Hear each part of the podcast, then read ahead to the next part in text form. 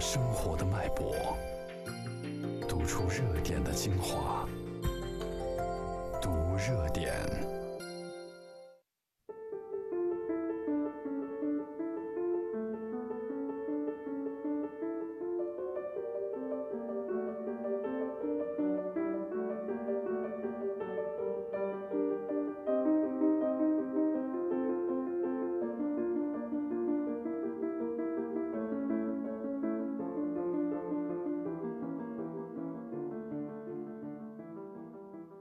近百年来的研究显示，我们的大脑是分块工作的，而哈佛大学的研究者斯蒂芬·柯林斯则把大脑皮质分为两个系统：上脑系统和下脑系统。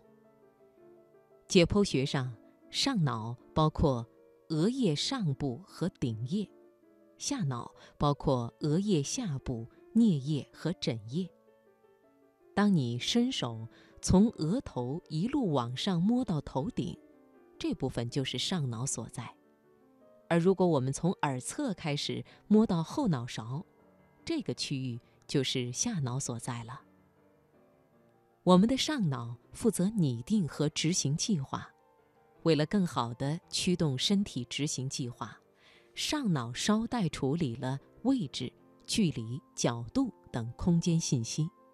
下脑则负责感知、理解和信息分类，激活情感和记忆。为了更好地感知，下脑特别擅长识别颜色、形状和纹理。研究中，被切除下脑的猕猴再也学不会寻找藏在特定形状下的食物。下脑理解世界，上脑决定行动。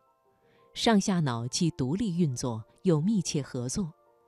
上脑会不断地提示下脑，这些信息很重要，要特别留意；而经下脑整理的信息，则会不断地传给上脑，供上脑决策时参考。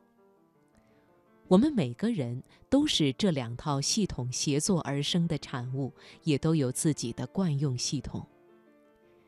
根据对上下脑的惯用程度，人可以被分为四种：行动者。刺激者、感知者和适应者。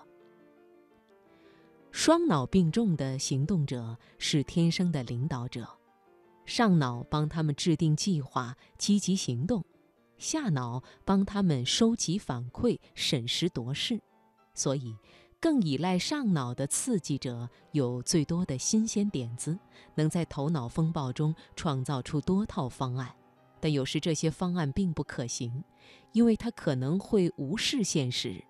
当遇到挫折或阻挠时，这一类人更愿意坚持到底，而不愿意调整计划。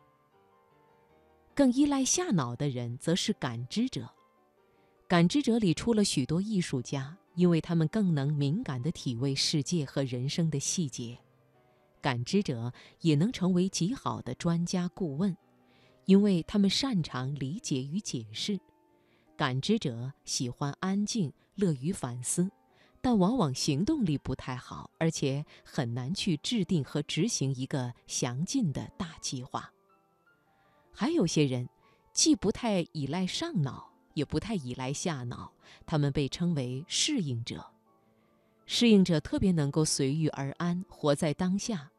他们好相处，容易合作，会接受突然出现的任务，而不多问一句“为什么不让别人做”。适应者的行动力不亚于行动者，二者的区别在于：行动者为自己行动，适应者为适应环境而行动。